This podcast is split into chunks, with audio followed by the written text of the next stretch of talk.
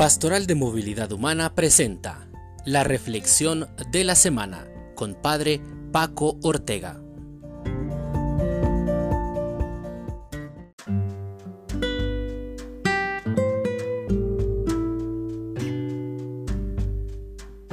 ¿Por qué los migrantes salen de su país?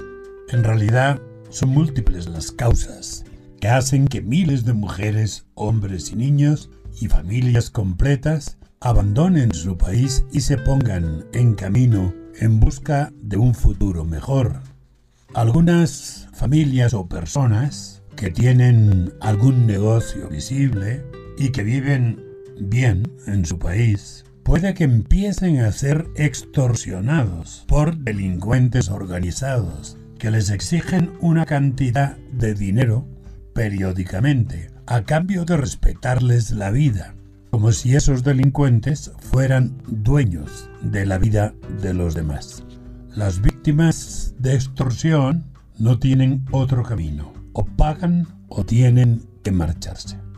Otras personas o familias también pueden estar recibiendo amenazas de las maras porque, por ejemplo, los mareros puede ser que se han encaprichado de su hija sus hijas, aquí han llegado algunos casos así, y las quieren para ellos. Si la familia se opone, los mareros pueden causarles daño y los amenazan. Entonces lo mejor es agarrar camino y perderse. Estos casos se dan a diario, hoy, en nuestros países de Centroamérica, y son tan antiguos como la misma humanidad. Recordemos el pasaje del Evangelio de San Mateo capítulo 2 versos 13 y 14. Dice, Un ángel del Señor se apareció en sueños a José y le dijo, Levántate, toma al niño y a su madre, huye a Egipto y quédate allí hasta que te avise, porque Herodes va a buscar al niño para matarlo se levantó todavía de noche, tomó al niño y a su madre y partió hacia Egipto, donde residió hasta la muerte del rey Herodes. Emigrar de un país a otro es una realidad que será desde muy antiguo hasta nuestros días. Hoy ocurre, por ejemplo, en varios países de África, donde sus gobiernos y a veces las luchas tribales son una amenaza para la vida de las personas. O el caso reciente ocurrido en Afganistán, cuando las tropas internacionales decidieron retirarse de Afganistán, quedó allanado el camino para que el régimen talibán tomara el poder. Todas estas personas que huyen por amenazas a su vida realmente no se pueden considerar migrantes, más bien han de considerarse refugiados, porque llegan a otro país donde solicitan refugio y poder vivir. El gobierno del país los acepta arreglando su situación legal. Guatemala, por ejemplo, exporta migrantes porque miles de jóvenes salen, pero también, por otro lado, es de puertas abiertas para recibir a hermanos centroamericanos, salvadoreños, hondureños, que llegan a Guatemala y se quedan radicando aquí para proteger su vida porque salieron huyendo. Otros puede que abandonen su país por causa de desastres naturales. Recuerdan hace unos meses los huracanes ETA y IOTA azotaron países de Centroamérica. Casas y animales arrastrados, tierras arrasadas, provocando la huida de cientos de personas en Centroamérica. Y recientemente tenemos el caso de los haitianos que salieron de Haití por miles debido a huracanes y terremotos que sufrieron en Haití y que destruyeron gran parte de su país, que es uno de los más pobres de América.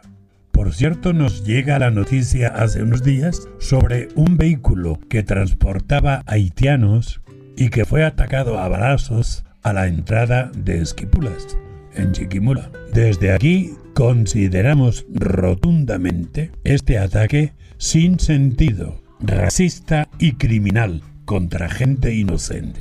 Esto no debe repetirse. Pero la gran mayoría de migrantes se pone en camino por el hambre, la pobreza y la falta de futuro en su propio país. En la mayor parte de nuestros países centroamericanos, más de la mitad de la población vive en pobreza, si no en la miseria. Por eso, miles de jóvenes en Guatemala, El Salvador y Honduras buscan fuera lo que su propio gobierno les niega en su país. Trabajo, alimento, salud, educación, seguridad, etc. Saben que su vida puede ser mejor en otro país y tienen todo el derecho a buscarla. Por eso la principal causa de la migración está en el propio país de origen. Es el gobierno corrupto, a quien poco o nada le interesa el desarrollo y bienestar de la mayoría pobre. Solo se preocupan por su propio enriquecimiento, los gobernantes de turno. Y a esto le unimos el grupito de grandes ricos del país que son dueños de la mayor parte de la riqueza y nunca se sienten satisfechos. Siempre quieren más, sin darse cuenta que lo que a ellos les sobra, a la mayoría de pobres les hace falta. Y completamos el cuadro con la inversión en el país de grandes capitales extranjeros que en nada favorecen a la población y solo enriquecen más a los inversores que ya son ricos.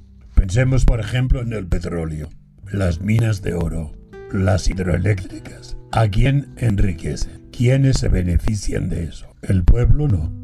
Es justo y loable trabajar para mitigar los efectos de la migración, para suavizar el sufrimiento de los hermanos migrantes, para ayudarles en su camino que no sea tan duro. Pero estoy convencido que hay que poner más atención y trabajar sobre las causas porque la migración solo terminará cuando los habitantes de un país tengan en él un trabajo estable, un salario digno, un sistema de salud al servicio de todos, una educación al alcance de los más pobres, con un respeto sin discusión de todos sus derechos humanos.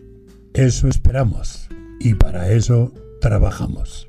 Les habló el padre Paco Ortega de la Pastoral de Movilidad Humana, Conferencia Episcopal de Guatemala.